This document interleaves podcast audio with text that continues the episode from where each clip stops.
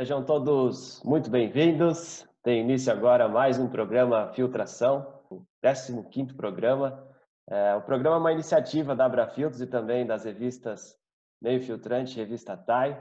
Toda semana temos aqui é, debatido um tema diferente, é, temos recebido um, um especialista é, de diversas áreas e sempre um prazer é, estar com todos vocês. Desde já agradecer a presença de todos, agradecer ao nosso convidado, que já já eu vou apresentá-lo.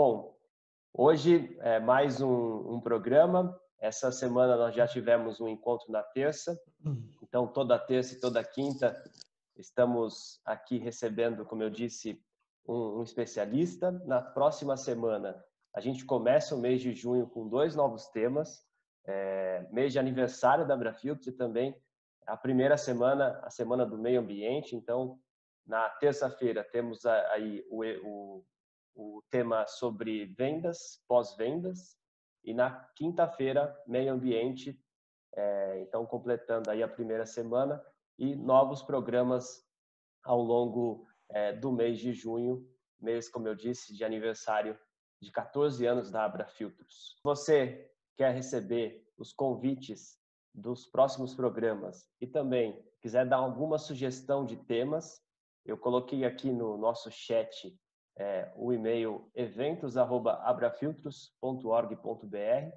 Então a gente é, vai gostar muito de receber a sua mensagem e se for para receber os convites você entrará no nosso mailing e se for para é, sugerir algum tema, com certeza a gente vai analisar com todo carinho para trazer aqui para o nosso programa. Sobre o nosso tema de hoje, é, processo decisório, como tomar decisões melhores. É, estamos recebendo Victor Hugo Ferreira Júnior. Victor é graduado pela FGV e também MBA executivo pela FEA USP. Após 15 anos de experiência executiva, tendo atuado em 10 países das Américas, em 2005 fundou a ActaVox, tendo atuado em mais de 2 mil projetos de consultoria em mais de 700 empresas. Ministrou treinamentos corporativos para mais de 5 mil profissionais. É professor e palestrante nas áreas de vendas, planejamento estratégico, marketing e desenvolvimento humano. E criador também de modelos de gestão e autor de vários artigos. É, seja muito bem-vindo, Victor. É, muito obrigado aí, ActaVox. Já vi que o Renato está aqui também. Nosso agradecimento a vocês dois pela, pela parceria que vocês têm com, conosco.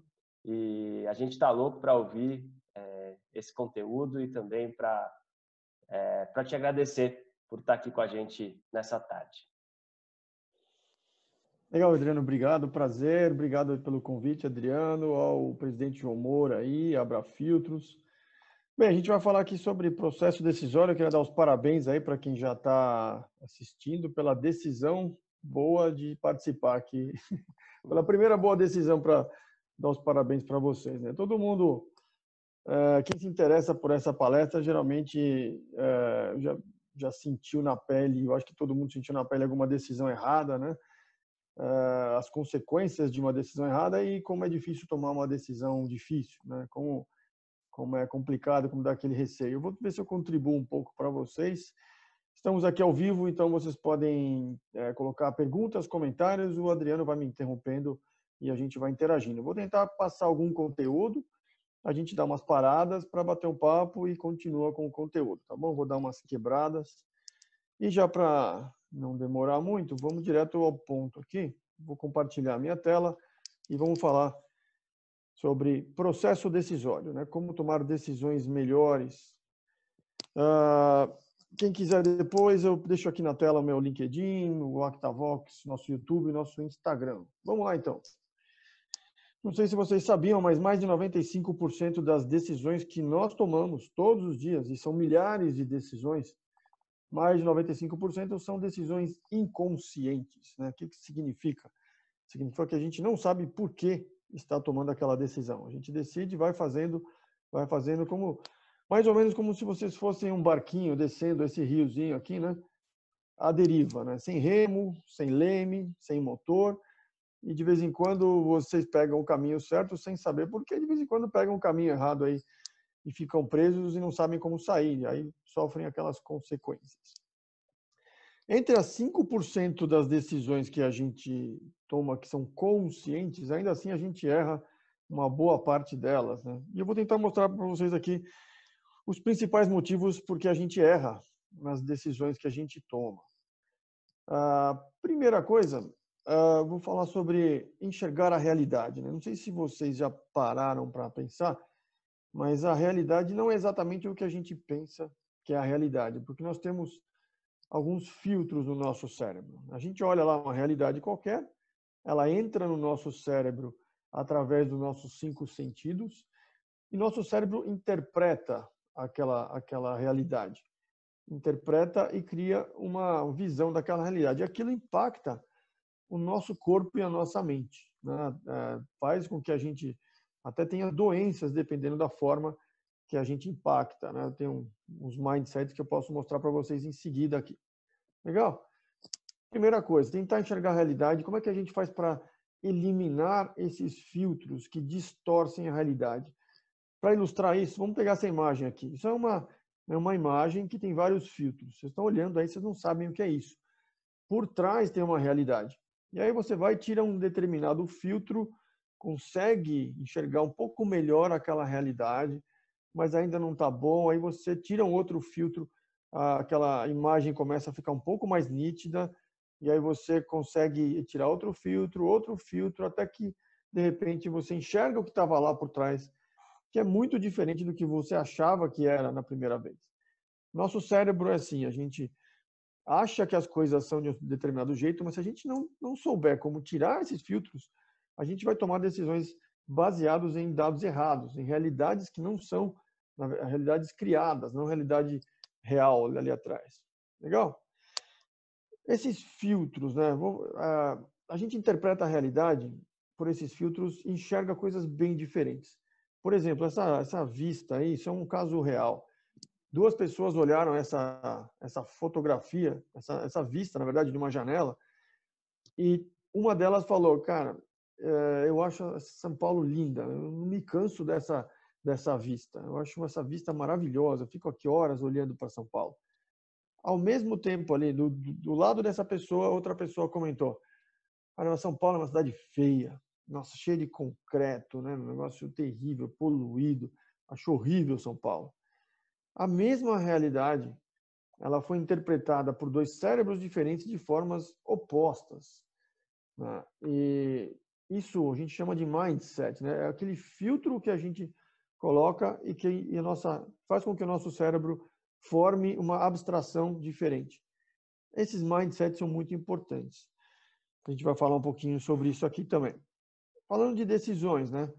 De novo, as, nosso cérebro, não sei se vocês já pararam para pensar, tem muitos bugs, tipo bug de computador mesmo, né? que dá aquele tela azul lá no Windows, ou vai fazer uma coisa, faz outra. O nosso cérebro é desse jeito.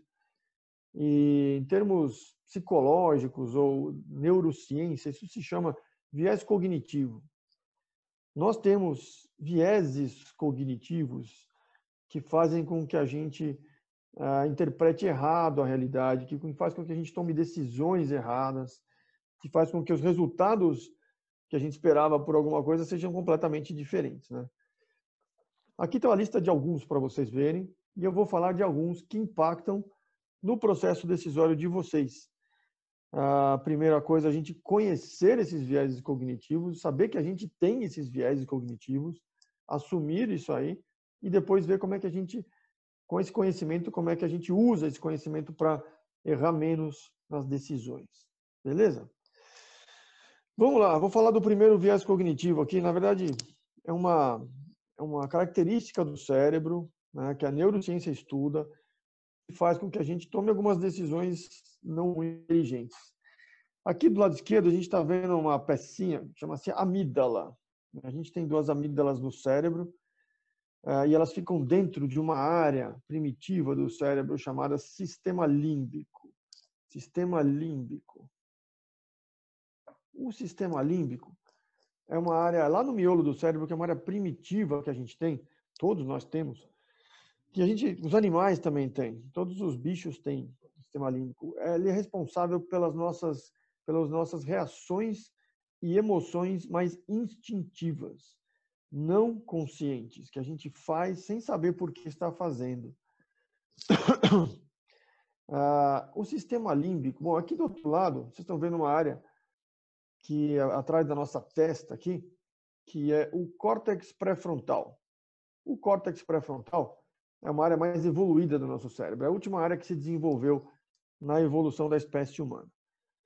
É, alguns animais têm córtex pré-frontal, os golfinhos, alguns cachorros, alguns bichos têm. É, e, e o, o, animal que, que, tem isso mais desenvolvido somos nós. Essa aqui é a área pela nossa, responsável pelo nosso raciocínio lógico, pela nossa parte mais racional. Aqui são as decisões que a gente toma sabendo por que está tomando essas decisões. Vamos falar da, da, luta entre essas duas áreas no nosso cérebro. Eles, eles estão sempre, sempre, eles não se conversam assim de forma racional. É, é, eles estão em contato permanente. Um tem um domínio sobre o outro, porém eles acabam se atrapalhando muitas vezes. Vou falar um pouquinho do sistema límbico aqui. O sistema límbico tem uma, uma reação quando, quando ele, é, como eu falei para vocês, ele é a parte do nosso cérebro pelas emoções, responsável pelas emoções instintivas. Se a gente, se nosso cérebro, a gente sente que está em perigo, sente que está sendo atacado, a amígdala dispara uma reação, é, ela vibra, ela contata com, ela se conecta com tálamo, hipotálamo e eles disparam aqui no nosso, no nosso tronco cerebral dezenas de substâncias que são feitas para a gente sobreviver naquele momento. A amígdala interpretou como uma situação de vida ou morte, uma situação de risco de vida, e ela disparou um processo para preparar a gente para se defender daquela ameaça. Essa reação tem um nome em inglês que rima, que é legal, que é fight or flight. Não sei se vocês já ouviram falar. Em português significa lutar ou fugir.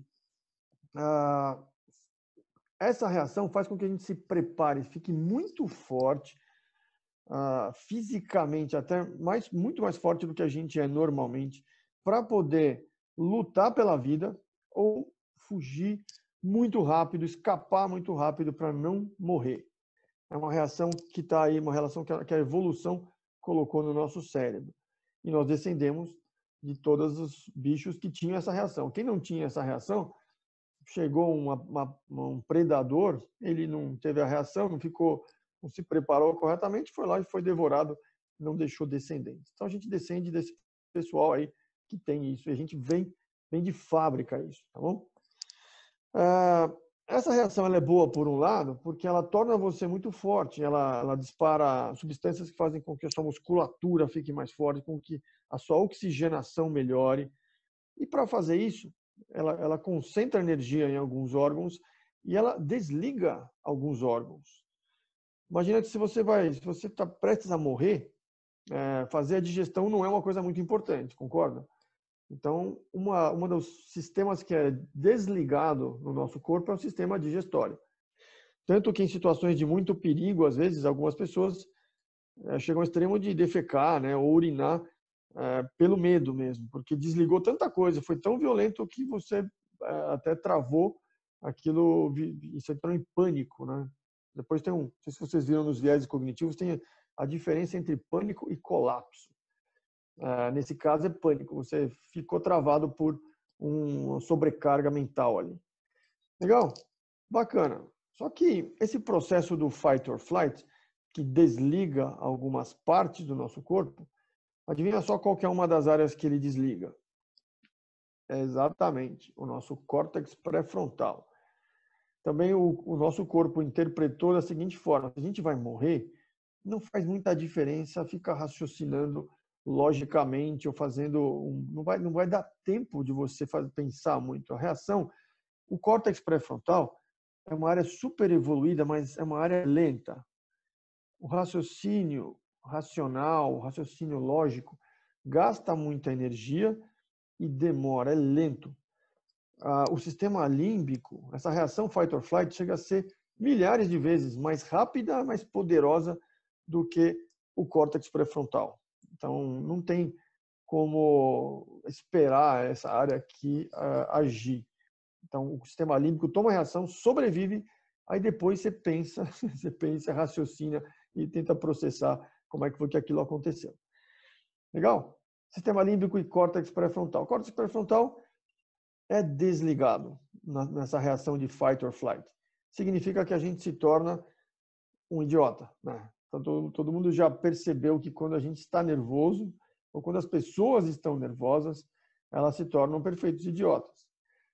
É, idiota no sentido mesmo, porque o raciocínio lógico, a inteligência toda ali que a gente tem orgulho, ela é desligada. Eu vou contar uma historinha que todos vocês já devem ter passado por alguma coisa semelhante ou muito parecida mesmo. É, eu estava começando a dirigir quando eu tinha 19 anos, já faz um tempinho, e na Praça Pan-Americana, aqui em São Paulo, teve um, um carro me fechou e a minha amígdala disparou a reação fight or flight, me senti atacado. A gente não, não, a gente não tem controle sobre esse mecanismo.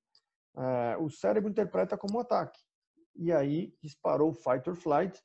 E ali, a gente, quando está dentro do carro, a gente se sente protegido e a gente vai para o fight. Começa a discutir. Um xinga um, aí ele começou a me xingar, eu xingava ele aquela coisa bonita, né? Aí a gente entrou numa avenida chamada Pedroso de Moraes, era de noite, eu xingava, ele me xingava, e aquela coisa toda. Aí, de repente, eu vi do meu lado esquerdo, ele estava do meu lado esquerdo, eu vi ele abrir o porta-luvas e tirar uma arma. Ele tirou, eu vi a arma na mão dele, e nesse momento, quando ele estava tirando do porta-luvas a arma, o meu cérebro saiu do fight pro flight, né? Aí eu saí, eu brequei, eu me lembro claramente, hoje eu brequei, dei ré na avenida, virei à direita e provavelmente quando ele olhou para o lado me procurando, eu já não estava mais lá. Né? Essa reação é igual aquela do gatinho fofinho que quando você encurrala na parede ele se arrepia todo e sai te arranhando todo e sai correndo porque ele se sentiu ali em risco de vida, né? Quando a gente se sente encurralado, em risco mesmo, a gente toma isso. Bom, concordam que é, depois que você se acalma, depois que você toma o controle de novo, aqui o seu córtex pré-frontal, você começa a pensar, por que, que eu fiz isso? Não faz sentido lógico discutir no trânsito. Não faz o menor sentido racional ali. Eu não tenho, não tenho quase nada a ganhar, praticamente nada a ganhar, e tenho muito a perder. Então, se você tiver calmo pensando, não faz sentido. E por que, que a gente faz? Porque, como eu falei, quando essa reação é disparada, não dá tempo de você controlar. Ela é muito rápida, ela é imediata, ela é uma reação de vida ou morte. E aí você faz besteira, como gente tem gente normal, bacana, que discute no trânsito, briga, sai no tapa no trânsito, tem gente que mata outras pessoas no trânsito, dá um tiro, tem gente que leva tiro e dá tiro por causa de uma real discussão no trânsito. Legal primeiro bug que a gente está falando aqui no nosso cérebro é esse. E vocês todos têm. Vocês conhecem pessoas, por exemplo, que têm essa amígdala mais sensível. São aquelas pessoas que são, estão sempre na defensiva, né, que a gente fala.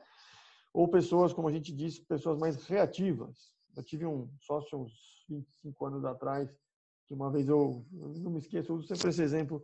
Eu olhei na, na, no teto, estava meio mofado, eu falei, puxa, está meio mofado ali no teto, né? E ele virou e falou, por quê? Eu que tenho que arrumar essas coisas? Por que eu que tenho que arrumar essas coisas? Vocês percebem? Eu não estava nem pensando nele. Eu não ataquei o meu sócio. Mas ele se sentiu atacado. Ele interpretou aquela situação como um ataque. Disparou o fight or flight na cabeça dele. A amígdala vibrou lá, o sistema límbico pá, jogou no sangue e ele virou um bicho. E aí partiu para uma, uma situação de, de agressão, de agressividade. Uh, tem muita tem gente que é muito sensível, tem gente que algumas pessoas, como tem um amigo meu chamado Guilherme, que ele é o oposto. Ele eu acho que não, não nasceu com a amígdala dele lá. Ele você pode ofender, xingar, atacar, ele nunca acha que você está tá sendo é, tá atacando ele, está sempre na ele é super zen. Mas é, e eu inclusive eu me inspirei muito, ele é um cara muito mais feliz. Ele não se afeta com coisas bobas, né? Ele foi inspiração, inclusive, do nome do meu filho. Só que meu filho nasceu com amígdala normal, ele tem o, o processo normal aí de fight or flight. Legal? É bom você pensar se você é uma dessas pessoas que são mais sensíveis, que interpretam tantas coisas como ataque, sem que elas sejam. Tem gente que acha que o tempo inteiro estão atacando elas. Né? Se você for assim, toma cuidado, que você está disparando uma reação ruim que torna você menos inteligente e que faz você fazer besteira sem precisar. Né? Uh, se você tiver controle, como é que a gente faz para controlar, né? O nosso sistema límbico e o nosso fight or flight. A gente geralmente tem que, tem que pensar antes, tem que se preparar para aquelas situações. A minha esposa fala das criptonitas, né? Cada um tem as suas criptonitas. Se você, qual a situação que você fica nervoso, que te tira do sério? Reunião de condomínio, é, trânsito, o seu chefe, uma pessoa, tem uma pessoa que não sabe falar, toda vez que ela fala, você fica nervoso, ela te afeta ali, do lado emocional, deixa você na defensiva. Quais são suas criptonitas? Sabendo disso, quando você estiver calmo e o seu córtex pré-frontal estiver no controle, Aí você pode pensar em mecanismos para identificar os gatilhos e para controlar isso. Por exemplo, eu identifico os gatilhos no trânsito hoje e a, a, o mecanismo que eu usei para não ter uma reação acima do necessário é pensar nos meus filhos. Eu penso nos meus filhos e penso que eu não quero morrer porque eu preciso cuidar deles, eu quero ver meus filhos se formando, eu quero ver meus netos. Então, é um, foi um mecanismo que eu encontrei para controlar essa reação. Legal? Então, vocês tomam decisões idiotas quando vocês estão nervosos, né? E tem outras situações emocionais também que atrapalham o processo decisório de vocês, como, por exemplo, cansaço, fome, tristeza, euforia, raiva. Se você está com algumas dessas emoções aí te, te incomodando realmente, provavelmente as suas decisões não vão ser tão boas. Muito cansado, está com muita fome, a fome atrapalha muito o processo decisório da gente. A gente começa a tomar decisões erradas também. Legal? Então, dica para vocês: para tomar decisões importantes, não estejam com essas emoções mais exacerbadas aí. A gente está falando sobre emoções e a gente concluiu que as emoções podem atrapalhar, atrapalham muito o nosso processo decisório. E aí eu vou mostrar aqui para vocês o slide de uma pessoa que, quem é um pouco mais antigo como eu aqui, sabe quem é. Esse aqui é o Spock. O Spock era um personagem da Guerra nas Estrelas, da, da Jornada nas Estrelas, Star Trek. E ele vinha de um país onde as pessoas, né, onde os habitantes não tinham emoção. O Spock não tinha sistema límbico, ele só tinha neocórtex, ou córtex pré-frontal. Ele era puramente racional adorava o Spock, é, assistia, essa, essa série é muito boa. E eu não entendia por que, que ele não era o capitão, né? Ele era tão inteligente, tão racional. Eu queria perguntar para vocês aí se vocês acham que. Ah, não sei se vocês sabiam, mas existe um Spock na vida real, né? Uma pessoa na Califórnia que teve que, por causa de um câncer, tirar um pedaço do cérebro e ele virou Spock na vida real e a gente começa a pensar que ele, que ele melhora o processo decisório dele, mas, na verdade, ele se tornou incapaz de tomar decisões simples. Se existisse um Spock na vida real, né, e existe, não seria bom, né, porque o ser humano precisa de uma, alguma emoção para tomar decisões. Por exemplo, esse Spock aí da Califórnia, quando ele vai tomar uma decisão simples, eu vou é, comer arroz primeiro ou feijão primeiro. Ele fica o tempo inteiro pensando, mas o arroz é bom para isso, o feijão tem mais proteína, o arroz tem mais carboidrato. Ele fica pensando, pensando, pensando e não decide. Vou ao banheiro agora daqui a pouquinho. É, se eu for agora, acontece isso. Se eu for, ele fica é, e não decide. É chato, né? Ele fica incapaz de tomar decisões. A esposa dele tem que dar um empurrão nele lá e falar: decide logo, vai agora e pronto. É, porque o ser humano a emoção faz parte do processo decisório do ser humano. Isso é uma, a gente, é, eu dou treinamento de vendas, de negociação, nós somos uma consultoria né, de área comercial, de gestão comercial, e é, esse conhecimento de que o ser humano não decide sem emoção é muito importante em vendas também. Para poder fechar uma venda ou levar um, um cliente a tomar uma decisão de comprar o meu produto, eu preciso cutucar alguma emoção do cliente. Se eu não cutucar alguma emoção, ele não vai tomar a decisão favorável. E tem, tem que cutucar as, as emoções certas, certo?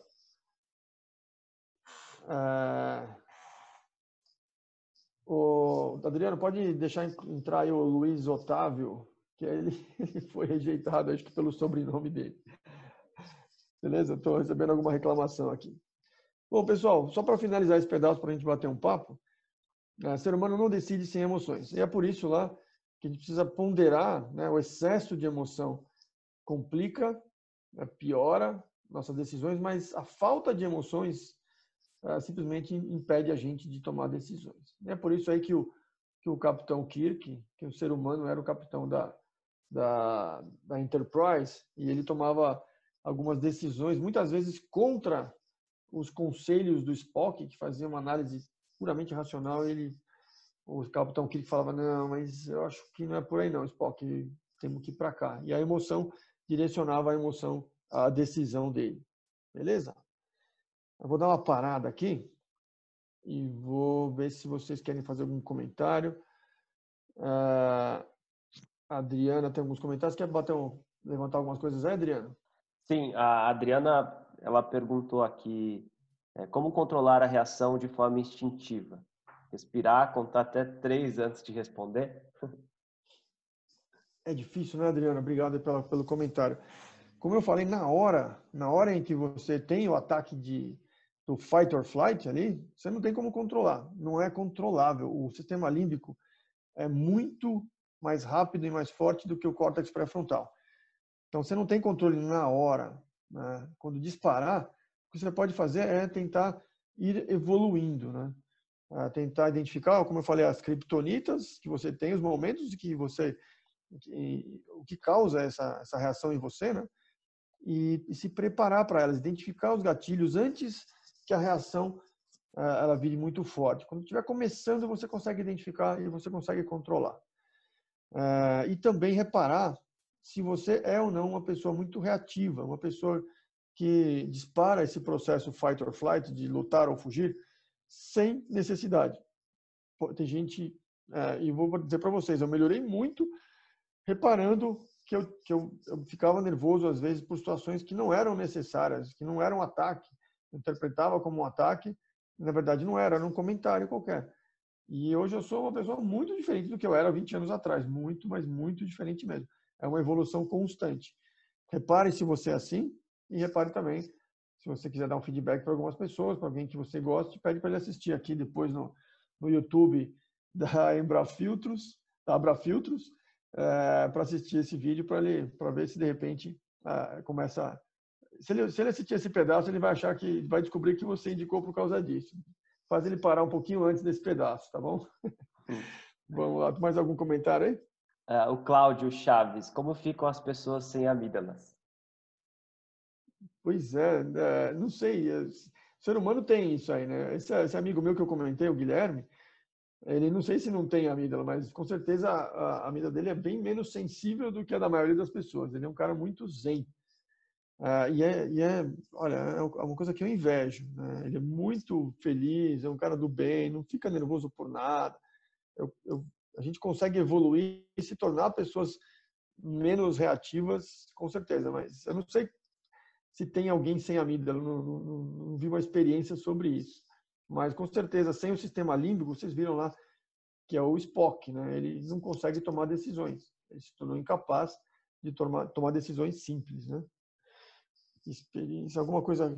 Aí, Adriano, continuamos então? Continuamos. Obrigado, Adriana e o Cláudio. A Adriana falou, deve meditar. É... Meditar ajuda muito, viu? Aliás, vou... quem falou de meditar? Adriana, Adriana né? Adriana, o... já é, quem quiser é, das bibliotecas, eu, tenho... eu comecei a ler sobre o assunto de natureza humana, desenvolvimento humano na década de 80. É, eu gosto, sempre gosto, sempre achei, gosto de pessoas, gosto de gente, né? e trabalho em marketing, vendas, trabalhei em marketing, depois fui para vendas. É, e o maior mistério para quem faz tudo isso, para quem gosta de se relacionar, é entender a cabeça humana. Aí eu comecei a ler na década de 80 alguns livros. Se quem quiser a bibliografia, depois me convida no LinkedIn ou entra lá no YouTube da Actavox e, e pede para eu colocar, eu posto, eu mando a bibliografia toda. Uh, tem um livro falando dessa parte de meditação, quem quiser, um dos melhores livros que eu já li, que é da Kelly McGonigal, sobre desafios da força de vontade, sobre força de vontade. O primeiro capítulo do livro dela já vale mais do que 90% dos livros que eu já li. E uma das coisas que você é, que eu aprendi nesse livro dela é que a meditação ela é capaz de aumentar a massa cinzenta do cérebro.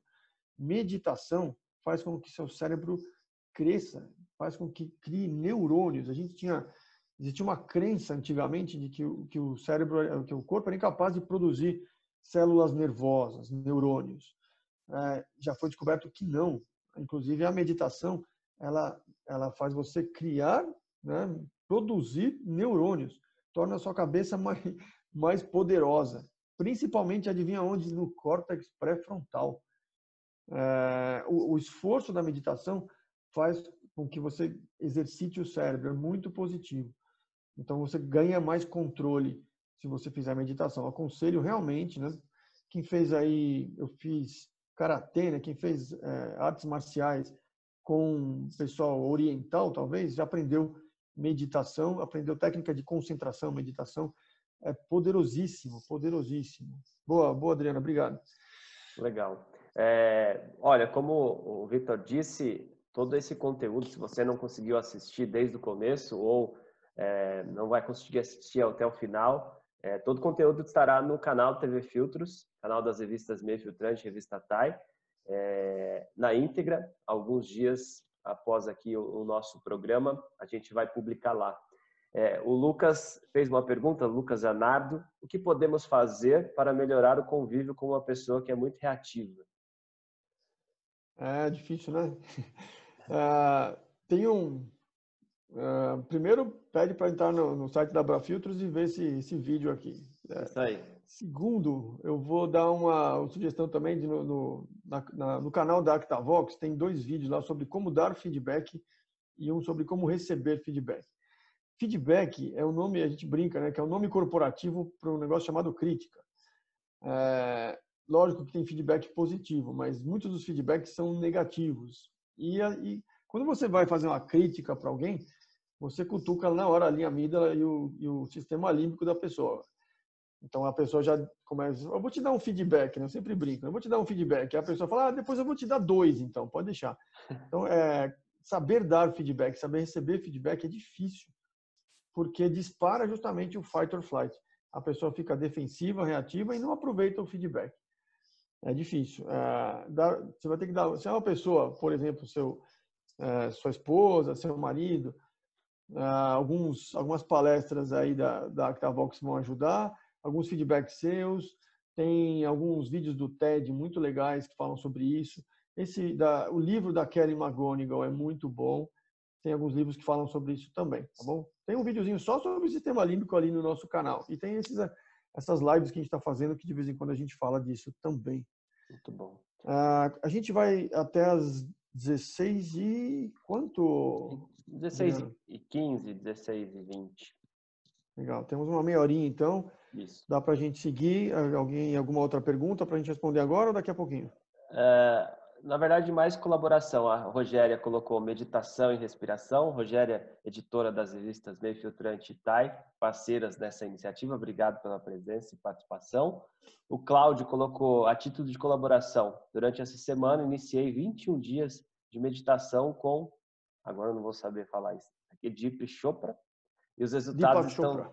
isso, é, surpreendentes, em apenas três práticas de uns 15 minutos. Que legal. Cara, realmente é menos difícil do que parece é, e vai ficando cada vez mais fácil. E é, é poderosíssimo, é impressionante o, que, o efeito que tem sobre o desempenho em todas as áreas. Eu aconselho realmente. Parabéns para vocês aí. Legal. Vou compartilhar aqui a minha tela. Ah, vamos lá. Vou aqui. Um minutinho. Vamos falar de alguns outros vieses cognitivos aqui.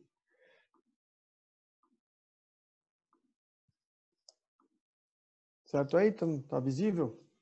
Sim. Legal, vamos aí. Decidir é uma coisa que dói. Sim, decidir dói. Por que que dói, né? Ah, o nosso cérebro é programado para ser avesso ao risco. Normalmente a gente eh, prefere não sofrer do que ter a perspectiva de ganhar, né? não perder do que ganhar. A gente, eu costumo brincar né, em termos de futebol, o cérebro humano é retranqueiro, ele joga na retranca. Primeiro ele não leva gol, depois ele vê lá se dá para fazer um golzinho. Se sobrar um contra-ataque, ele vai lá e faz o gol. Mas é assim que a gente é. E, e por que, que a decisão tem essa situação? Porque quando você decide, decisão na verdade é uma escolha.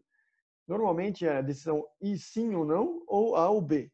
E quando você faz a, a escolha por A, por exemplo, você deixa de escolher o B. E, deixa, e perder a, a possibilidade do B, por incrível que pareça, dói mais dói muito para a gente, né? E a gente tem que se forçar a decidir um deles, porque senão a gente vai perder os dois, né? Então, se você não tiver que escolher, você pega tudo. É, é da natureza humana.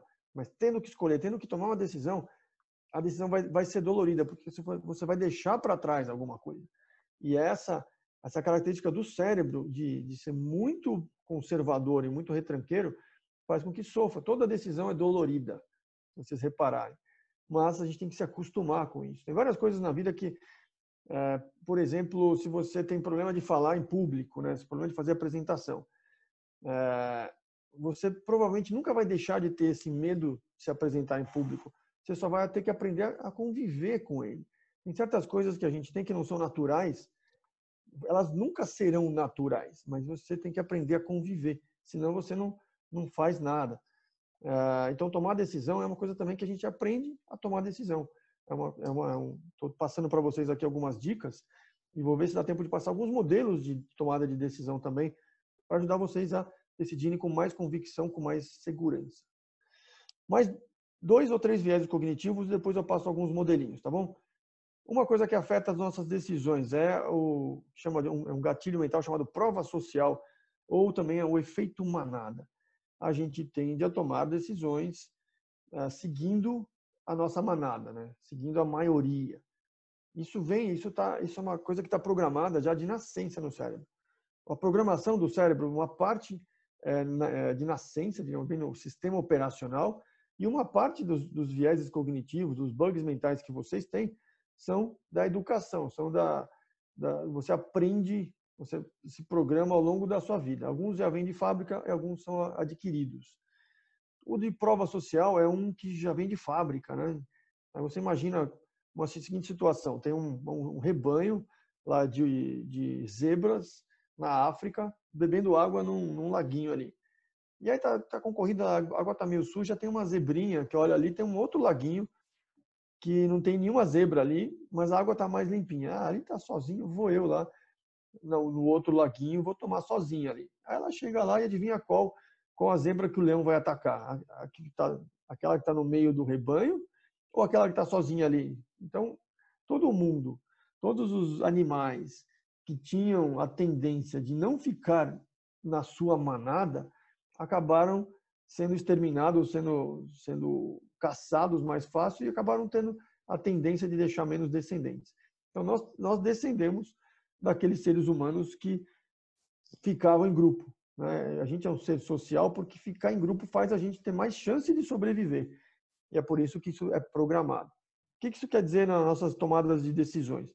Significa que na dúvida, a gente acaba indo de com a manada, mas é bom você saber que às vezes você tem que sair da manada porque a manada está indo para o desfiladeiro, ali para o precipício. Você tem que ser capaz de identificar quando a manada estiver indo para o lugar errado. Então, cuidado que isso influencia as suas decisões. Na maioria das vezes é melhor ir com a manada, mas nem sempre, tá bom? É um viés cognitivo que influencia vocês, influencia vendas e negociação também. A gente usa isso em técnicas. A gente tem um treinamento que a gente chama de neurovendas, que é um treinamento avançado de vendas, onde a gente fala só de gatilhos mentais de persuasão. Esse aqui é um deles. Tem uma outra coisa que atrapalha muito a nossa capacidade de enxergar a realidade e de tomar decisões, que é um chamado viés de confirmação. Viés de confirmação todos nós temos, tá? Todos nós temos. Que é o seguinte: tem aquilo ali que os fatos mostram, né? E tem aquilo que a gente acredita. Aquilo que os fatos mostram e, combinam com as nossas crenças, a gente tende a supervalorizar. Aquilo que os fatos mostram, mas não combinam com as nossas crenças, a gente tende a desvalorizar, ignorar, a desmerecer aquilo. E aquilo que os fatos não mostram, mas que confirma nossas crenças, a gente tende a, a se enganar e, e, se convencer que aquilo é verdade, né? Que aquilo, apesar de não ter nada comprovando aquilo, a gente absorve aquilo como uma verdade e defende aquilo. E a gente vê muito isso no dia a dia, né? As pessoas é, fazendo tudo para que as coisas se encaixem nas suas crenças. E não, e todo mundo, todo, da direita, esquerda, centro, todo mundo, tá? Isso não tem a ver com política todo mundo tem esse viés de confirmação. Tem a ver com religião, tem a ver com várias coisas. Aquilo que você acredita que é verdade e os fatos não mostram ou mostram, você tende a ignorar ou supervalorizar. Ah, na, na tomada de decisões, isso atrapalha. Né? E tem, deixa eu ver se o próximo aqui não. Ah, sim. O esforço é despendido. Vou combinar esse viés com o próximo, tá bom? Não sei se tem alguém de Santa Catarina aí. Essa é uma foto da Serra do Rio do Rastro, uma das dez estradas mais bonitas do mundo. Eu recomendo, é uma foto que eu tirei. Imagina se você já subiu essa estrada todinha aqui, né? Você está lá subindo, chegou aqui em cima e descobriu que, putz, eu tinha que ter pegou uma estrada, eu peguei um desvio errado, né? Eu peguei um, uma, uma na bifurcação eu errei o caminho, eu tenho que voltar tudo. Já devem ter passado por isso, né? É muito difícil a gente admitir que tem que voltar ali no começo. A gente até prefere andar mais, dar uma volta maior, só para não ter que voltar. A gente fala, tudo bem, eu vou dar a volta aqui na montanha e vou pelo outro lado. Você vai andar o triplo do, da distância, é uma coisa irracional, mas é que como a gente já despendeu todo esse esforço, a gente não gosta da ideia de desperdiçar esse esforço. Isso também é um viés cognitivo que faz a gente tomar decisões erradas. Vou dar um exemplo aqui típico, né? É, uma vez tive um cliente que ele tinha gasto já milhões em um sistema, estava desenvolvendo um sistema. E o sistema, é, gastaram milhões, ele não atendia a necessidade dele e a gente sabia que por mais que ele gastasse, nunca ia atender a necessidade dele. Tinha coisas já prontas, mais baratas, mas o cliente falou, mas eu já gastei milhões, já gastou dois anos fazendo isso aqui, ele já está já, já tá metade funcionando. E não adianta, a pessoa tem muita dificuldade em largar aquilo se ela já gastou muita energia. Tem um conceito aí do mercado de ações que é o stop loss. Corte as perdas. É, tenha a cabeça ligada ao seguinte: eu já tá, eu perdi, já investi um tempão, dinheiro, etc. Se eu investir mais, eu vou estar perdendo mais.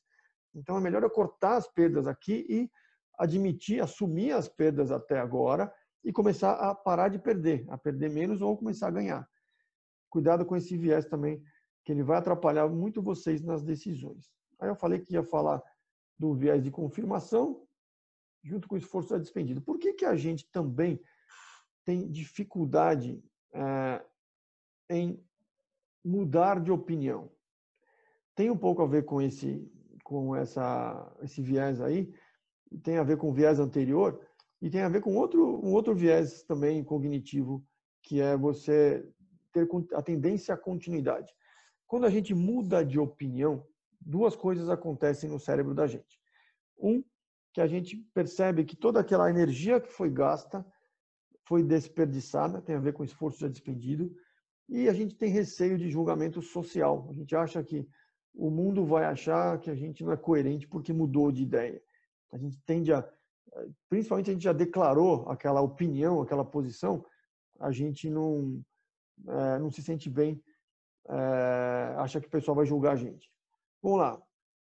É, é muito saudável, muito saudável para o cérebro, para o corpo e para todo mundo mudar de opinião sempre que houver dados que, ah, que mostram que eu estava enganado. Né? Eu já fiz isso muitas vezes, graças a Deus, eu aprendi a mudar de opinião. Já fiz isso em trabalho, em reunião. O pessoal já falou, mas Vitor, você mudou de opinião? Sim, eu pensava tal coisa, mas eu peguei mais dados e agora eu mudei a minha opinião. quando você faz isso, é surpreendente como as pessoas te respeitam. porque todo mundo sabe como é difícil e todo mundo sabe que está certo. E aí quando eles veem alguém fazendo, nossa, cara, em vez do julgamento social ser negativo, alguém fala, ah, mudou de opinião, mudei. É, e vou mudar quantas vezes for necessário, cada vez que eu tiver novos dados que mudem a minha visão. É, a gente tem que ter a consciência que a gente sabe muito pouco, que a gente não...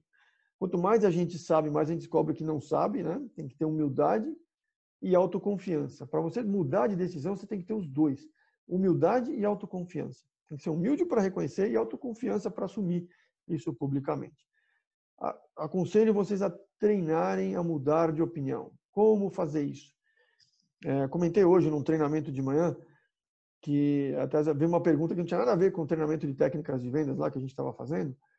E aí eu falei, olha, o, o que o ser humano está perdendo, infelizmente, é a capacidade de debater.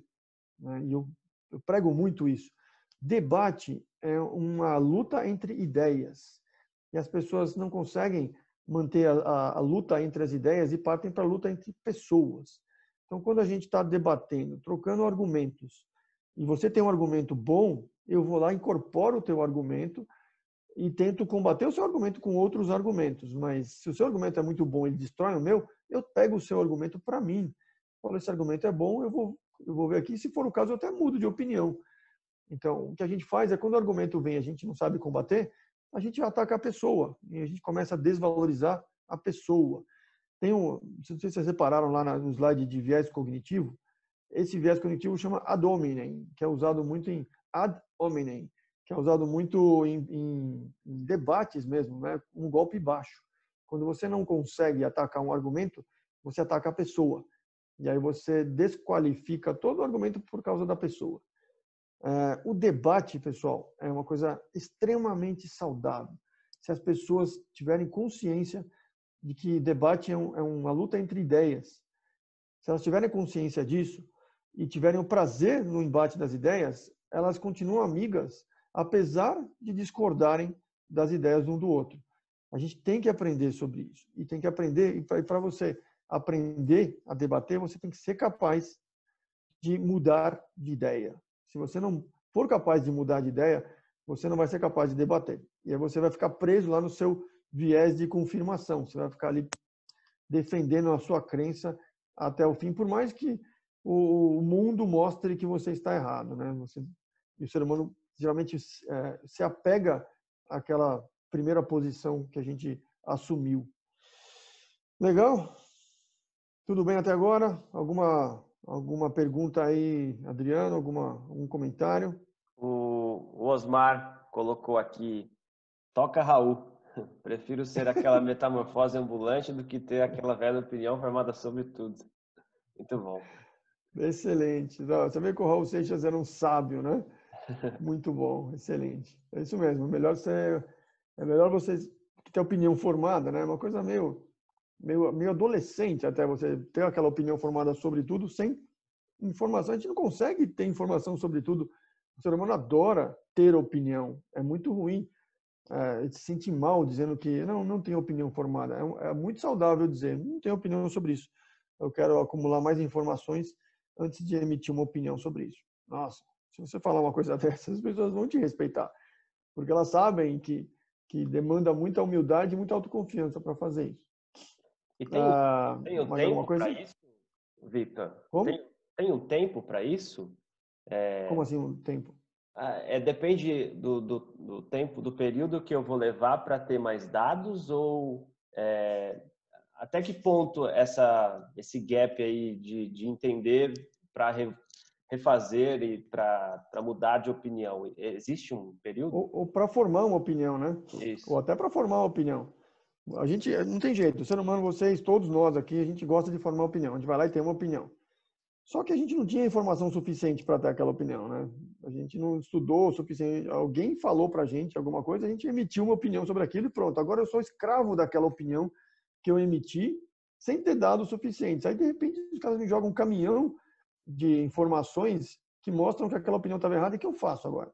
Né? O que, que eu tenho que fazer? Eu tenho que, na verdade, em termos de princípios, né? eu tenho que ter humildade o tempo inteiro, eu tenho que saber reconhecer erros o tempo inteiro, eu falei hoje de manhã sobre isso. Uh, errar é uma coisa necessária até, né? A gente tem medo de errar muito e isso tolhe a nossa iniciativa. Aprenda a errar, aprenda a lidar com os erros, admita os seus erros, conserte, aprenda com eles. Ah, tenha humildade para rever suas posições e tenha inteligência, né, para poder observar e raciocinar e ouvir, né? E autoconfiança depois para admitir que você que você reviu a sua opinião. Se tem um tempo para isso, eu acho que não, é difícil. Né? Cada coisa é de um jeito, Adriano. É, é só mais uma questão de princípios do que de forma. Mas eu queria dar algumas formulinhas antes de acabar, algumas coisas mais práticas, porque as minhas palestras eu costumo dar um lado mais conceitual e também é legal para algumas pessoas que preferem algumas, algumas fórmulas, alguns modelos que são úteis para aplicar no dia a dia. E para a gente não perder essa oportunidade, eu vou falar de três modelos legais aqui. Vou compartilhar de novo a tela, tá? Tá. O, mais Osmar, alguma... É, eu vou, vou lendo aqui. O, o Fábio Rovedo colocou realidade, muito bom. Adriana, perfeito. Osmar colocou, com as mídias sociais, todos têm opinião sem filtro.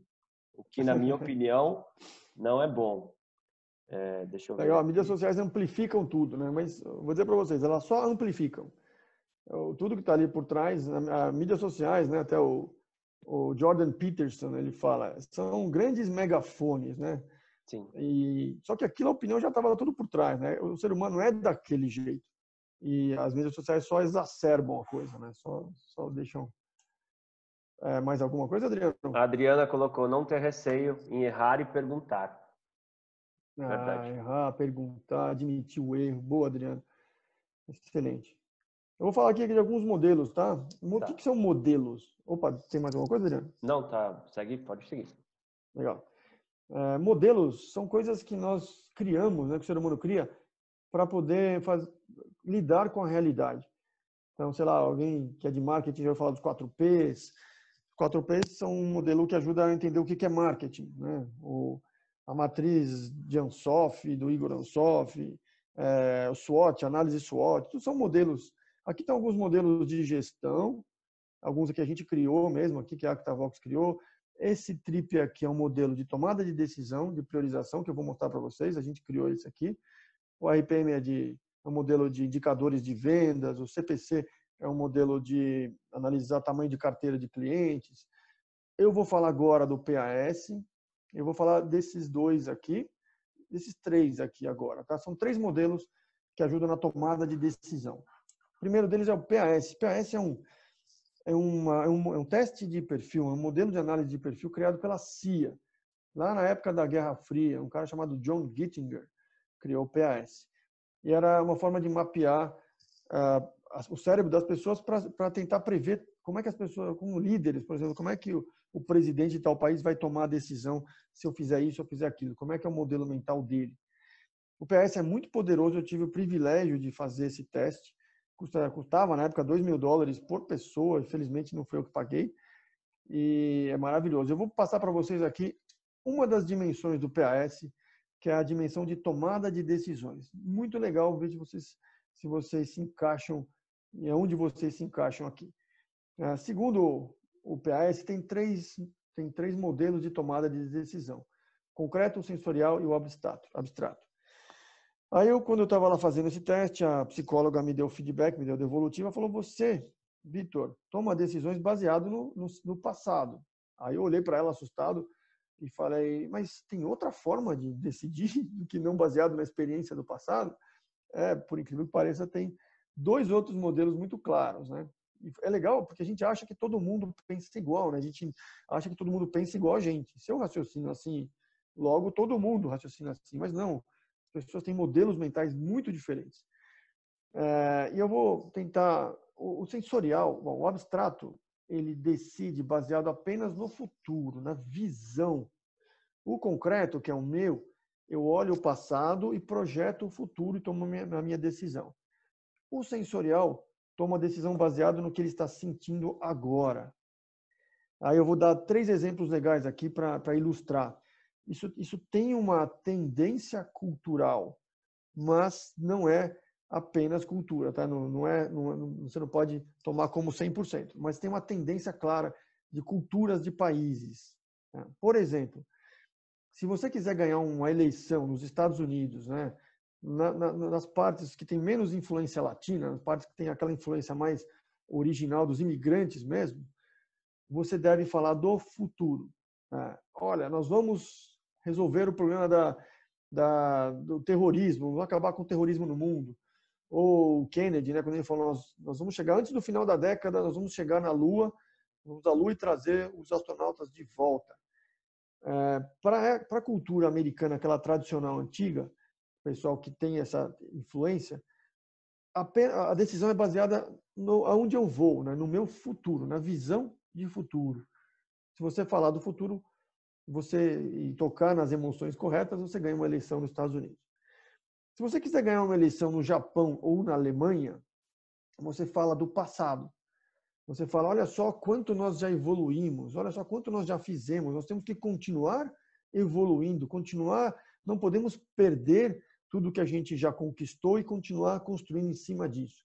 Esse é o típico eh, processo decisório do concreto ele tanto que né, né, os japoneses que criaram a melhoria contínua, toda tudo aquilo da década de 80, que eram os modelos de gestão, todos baseados em melhoria contínua, em evolução constante. É muito isso é muito característico do, do raciocínio do, do processo decisório concreto. Se você quiser ganhar uma eleição no Japão e na Alemanha, fale do passado e fale como a gente vai para o futuro a partir do passado, né? O, concreto ele olha o passado e projeta o futuro. O abstrato ele só olha o futuro. E se você quiser ganhar uma eleição aqui no Brasil, você enche a barriga do pessoal e põe dinheiro no bolso deles na, na época da eleição, que eles vão se sentir bem. Se eles estiverem felizes, eles votam no governo. Se estiverem tristes e chateados e bravos, eles não votam no governo.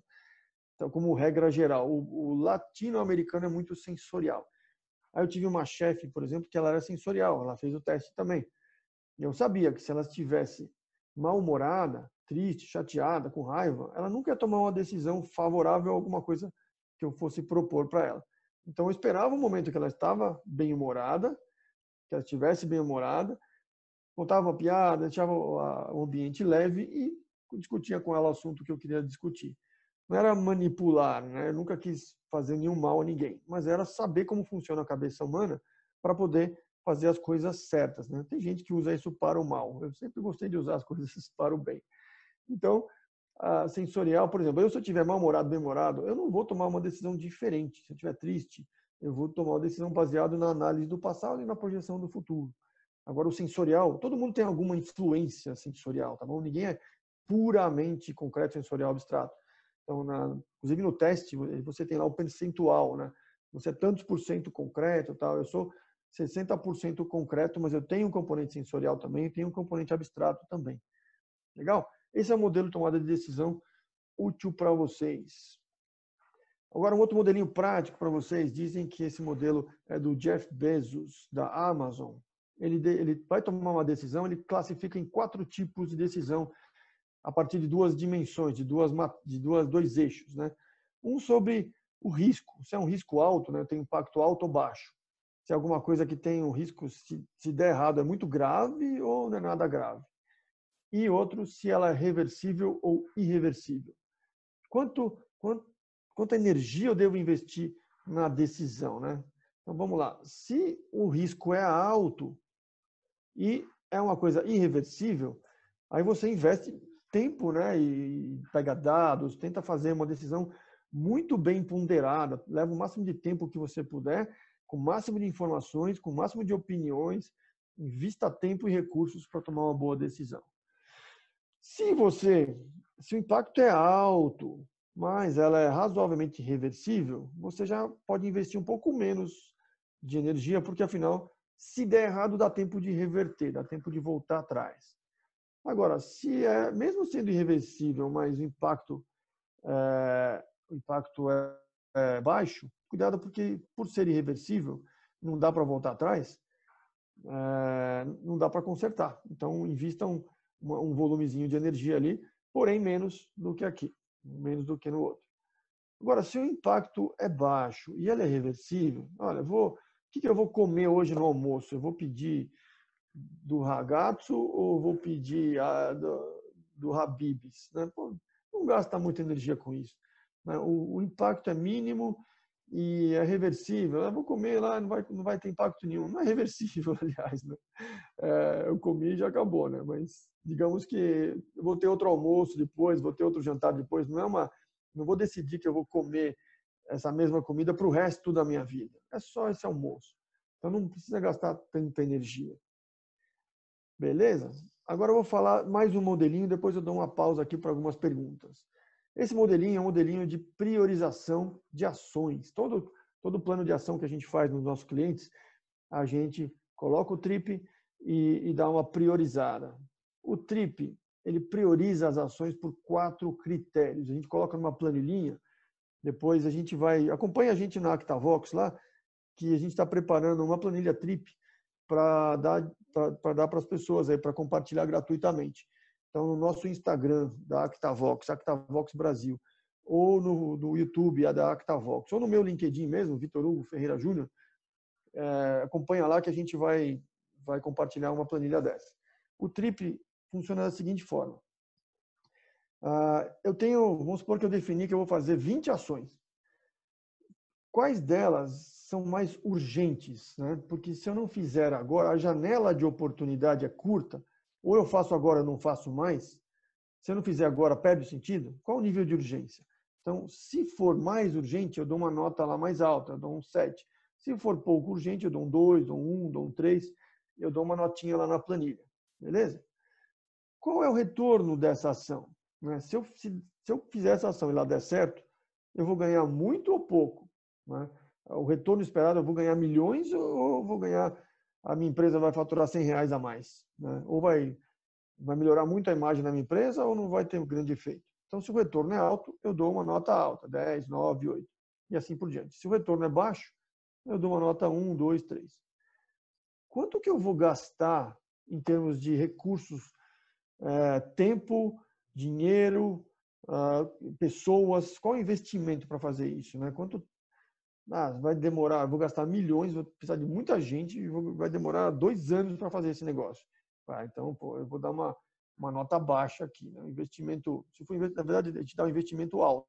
Se o investimento for alto, eu dou 10, só que a gente inverte esse eixo aqui depois, lá na, no, quando faz o saldo final. Então, eu dou uma nota, uma nota de vou gastar muito, é ruim, se eu for gastar pouco, é bom, certo?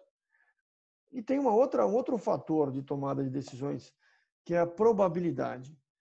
Ah, se eu fizer tudo isso, se eu gastar esse dinheiro aqui, né, aproveitar o tempo agora, qual a chance disso dar certo? Porque mesmo fazendo tudo certo, pode ser que a chance de dar certo seja baixa. Né? Mesmo que eu faça, vamos supor, se eu fizesse investimento na, em, nessa mídia, por exemplo, qual a chance de eu conseguir o que eu, a expectativa de retorno é alta, mas a chance é uns 50% de dar certo.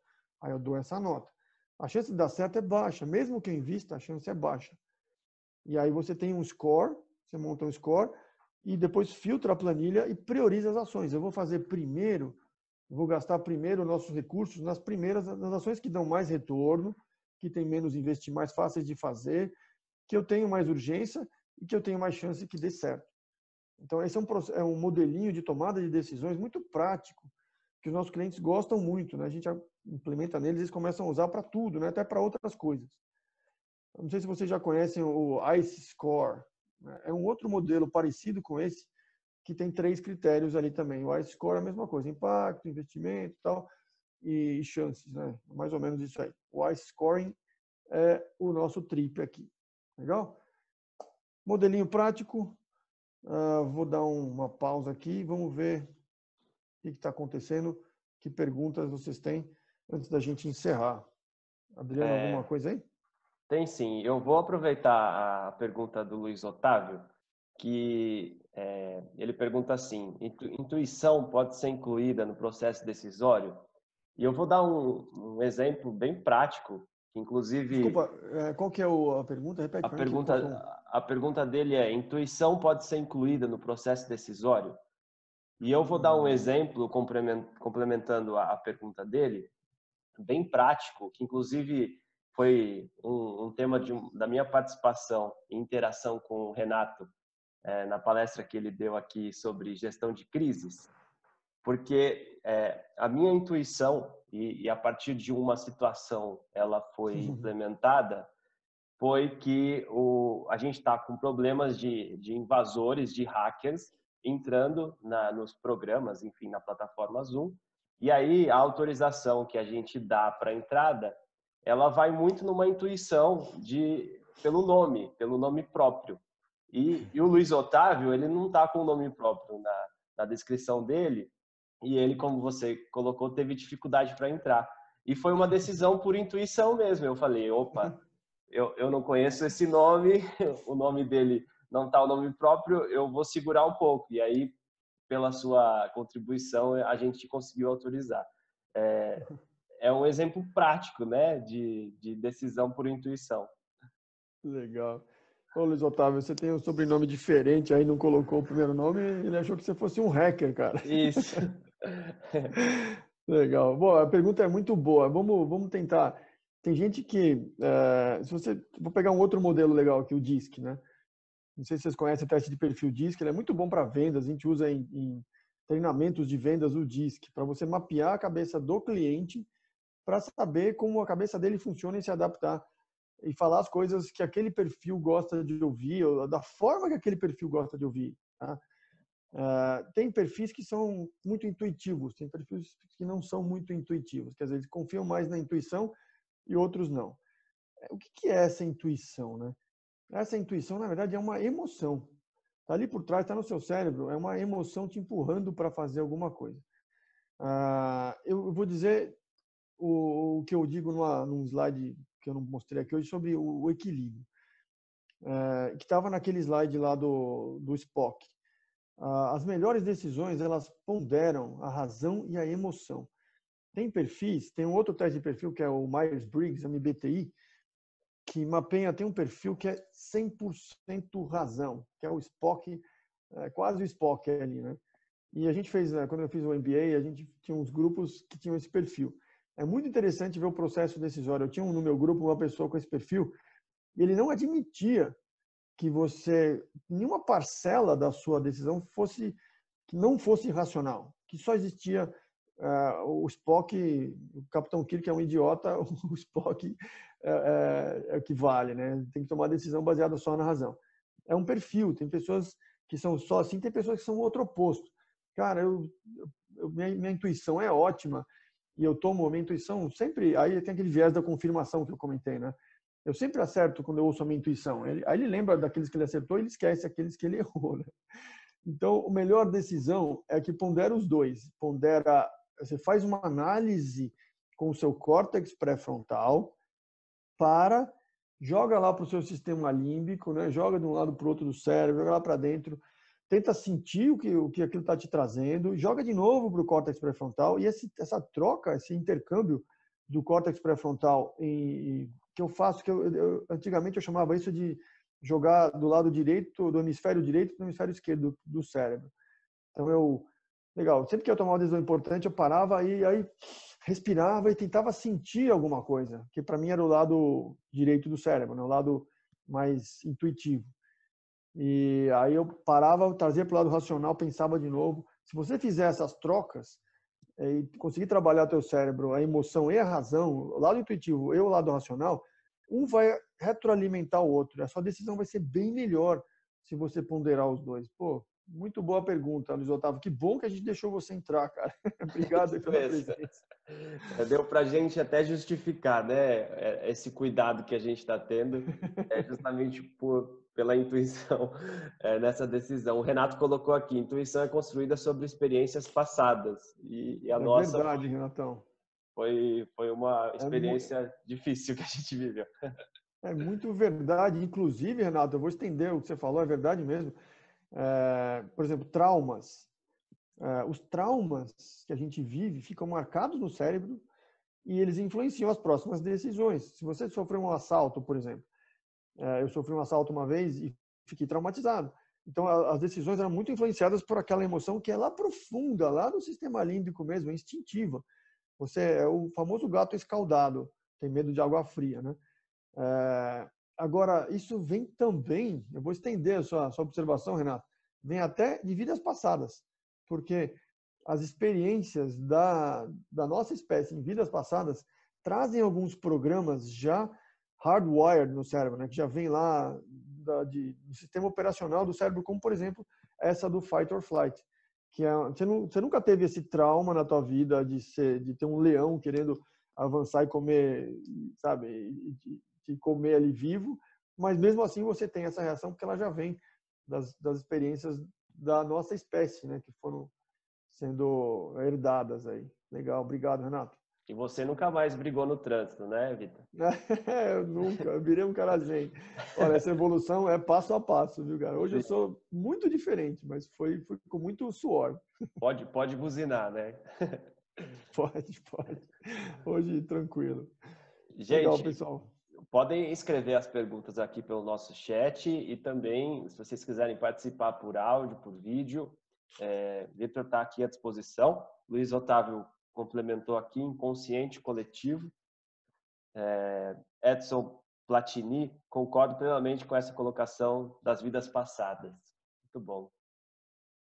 Legal. O consciente coletivo é mais ou menos isso, né? Uma coisa que é, tal, talvez esteja na, na, na, sociedade como alguma coisa herdada ou evolutiva ou até mesmo social mesmo, até, até mesmo adquirida mas tem coisas assim. O, e o Platini falou sobre das vidas passadas. É, eu falo das vidas passadas e não. Eu tenho uma. A minha esposa comenta assim que, cara, você acredita ou não acredita, por exemplo, em espiritismo? Aí, de novo, aquela coisa sobre é, formar uma opinião. É, eu falei, olha, eu não tenho provas nem a favor e nem contra, por isso eu não formei minha opinião ainda. Eu, eu me dou o direito de permanecer sem opinião formada sobre o assunto. As pessoas têm, sentem na obrigação de formar opinião. Eu não tenho. Eu sei, tem gente que acredita, tem gente que não acredita. Gente. Eu nunca, nunca me provaram nem que sim, nem que não. Então eu permaneço feliz sem opinião formada sobre isso e não me sinto na obrigação de formar opinião sobre isso. Legal? Então, sobre vidas passadas que eu falei, eu falei mais do, do, do, da evolução da espécie mesmo. Tem coisas que são herdadas e que vêm programadas no cérebro no hardware da gente. Uh, agora, não sei também se a gente herda a alma de vidas passadas, se a gente consegue fazer regressão para vidas passadas. Nunca me provaram a favor e nunca me provaram contra. E eu continuo feliz sem formar opinião sobre isso. Bom. É, aqui, o Edson, na minha opinião, nada na vida acontece por acaso. isso aí. É isso aí, Platini. É isso mesmo, cara. Nada acontece por acaso, é isso aí. Rogéria está aqui com a gente. Pode fazer sua pergunta. Então, eu queria perguntar o nome do livro de novo sobre meditação, que eu fiquei curiosa. É, o livro não é sobre meditação, é sobre força de vontade, mas ele fala no primeiro capítulo já sobre isso, é maravilhoso, é, da Kelly McGonigal, e o livro é Os Desafios da Força de Vontade. Eu acho que é esse o nome. Mas se você colocar Kelly McGonigal, é M-C-G-O-N-I-G-A-L, McGonigal, é, e colocar, tem um TED, tem dois TEDs dela, são maravilhosos. Ela é genial, brilhante a mulher. É, e um deles, um dos TEDs dela, eu tenho numa palestra minha também, que, ela, que é o livro dela sobre o estresse, que é um mindset perigosíssimo que a gente tem que inclusive é uma das principais causas de morte nos Estados Unidos. É uma crença, né? não é o estresse em si. É o mindset de acreditar que o estresse faz, faz mal faz com que 182 mil pessoas morreram no período de um estudo lá por acreditar que o estresse faz mal à saúde. Então, esse, esse TED dela é maravilhoso, eu aconselho, é um TED de 15 minutos, que muda a vida das pessoas. Né? Pode salvar muitas vidas, inclusive. Eu, eu fico pregando isso para ver se as pessoas é, mudam, né? Reprogramam o cérebro em relação a Hum. Obrigada, viu? Parabéns pela palestra, tá Legal, ótimo. Rogério. Obrigado pela sua pergunta aí também. Espero é. que tenha sido útil para todo mundo. Com certeza. Uhum. Bom, gente, mais perguntas pelo áudio, pelo vídeo, pelo chat. A gente está se aproximando do nosso final. É... É, a Adriana comentou do, do livro Mindset, eu estou vendo aqui no chat. Ah, sim. Esse livro, esse livro Mindset é um daqueles também que é, é um conceito relativamente simples, É um livro, um livro fácil de ler, importantíssimo. Né? Eu aconselho que vocês leiam. Chama Mindset mesmo o livro. Legal. Da, esqueci o nome do, da, da autora, né? Uma mulher. Legal. Obrigado, Solange, pelo, pelos parabéns aí. Pelo, que bom saber que vocês gostaram. Sim. O Otávio falou do Eckhart Tolle. Eu não conheço o Otávio. Depois me passa, por favor. Se for bom, eu quero ler também.